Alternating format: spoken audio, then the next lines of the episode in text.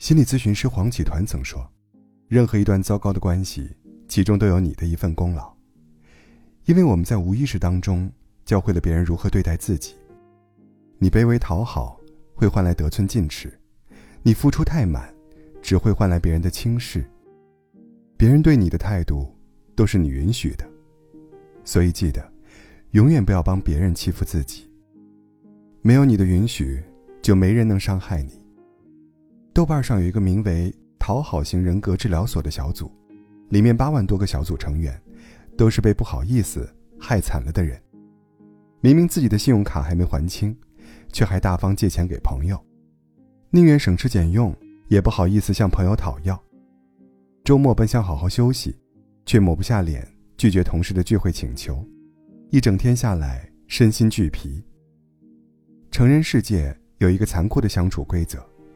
你越有讨好别人的意识，越是容易被人看清。没有底线的接受，并不会为你带来和谐的人际关系，反而只会让自己越来越憋屈。博主黑白猫是同事和朋友眼中的老好人，上班时间帮同事取快递、买奶茶，周末有人喊他帮忙加班，他来者不拒。朋友需要他帮忙的，无论是否在自己能力范围内，他也从不推诿。但他忙前忙后，并没有换来尊重与感恩。朋友对他的要求越来越高，他做不到，就对他冷嘲热讽。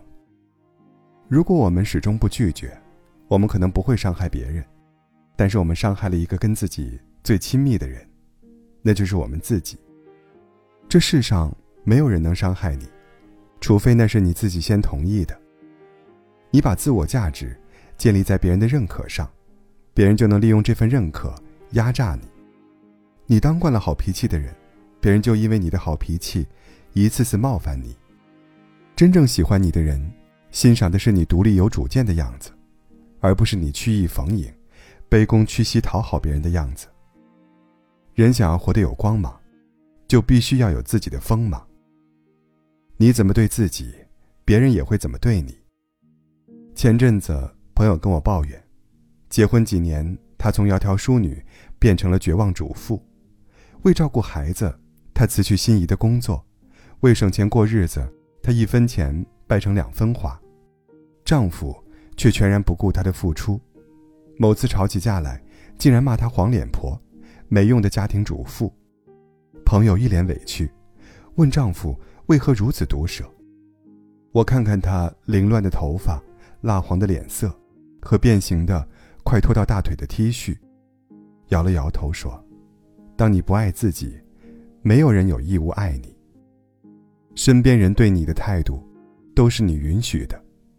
一味付出，只会增加自己不被珍惜的概率。”巴克曼小说《清单人生》里，玛丽一直是那个把别人看得比自己重要的人。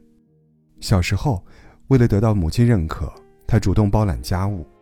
但做得多也错得多，最终换来的是母亲的破口大骂。成年后，她为了让丈夫安心工作，无怨无悔地照料家庭几十年，从来没有自己的生活和社交。操劳多年，等到的却是丈夫出轨的消息。玛丽一生都在追求爱，却一生未曾得到过爱。无法自爱，就无法爱人。当一个人把自身价值放在为他人服务上，就会不可避免的遭到轻视与冷漠。而当你将目光聚焦在自身，这个世界才会开始爱你。永远不要帮别人欺负自己。作家刘同说：“不要怕某个性格会得罪人，要知道，这世上没有一种性格能避免得罪人。你身边百分之九十的人，你都得罪得起。”世间有太多关系，根本不值得你委曲求全。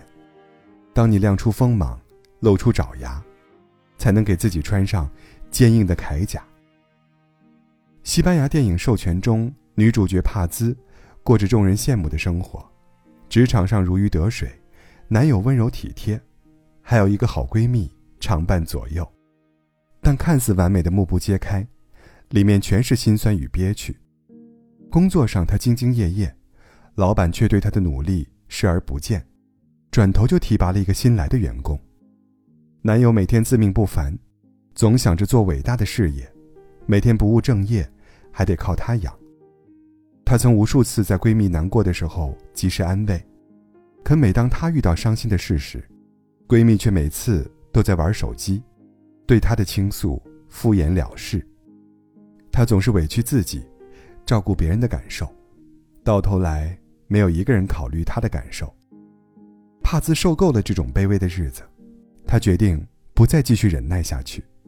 她怒对领导，指责他偏心、有眼无珠。她骂自命不凡的男友，不过是个逃避现实的寄生虫。当闺蜜在她面前再次掏出手机，她一把夺过来，将手机扔进了垃圾桶。短短时间内，她离职、分手，结束一段友情，但他却觉得无比痛快。当曾经软如绵羊的他，亮出了锋利的爪牙，他的世界清爽了，他睡了十几年来的第一个好觉。蔡康永说：“说不，是一件非常幸福的事情，因为你不用强迫自己掉入一个泥沼中无法脱身。对不喜欢的东西说不，是在善待自己，拒绝无理的请求，远离消耗你的关系。人生短短几十载，你不必活成别人生活的附属。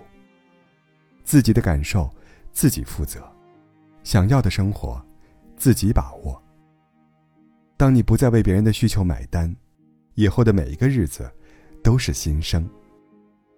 成年人的社交关系都是自己量身定做的。我们生活中的所有际遇都因我们自己而来。你越是好说话，别人就越不拿你当回事；你越是不好惹，周围人才对你和颜悦色。置顶你自己的感受吧，先自爱，再爱人。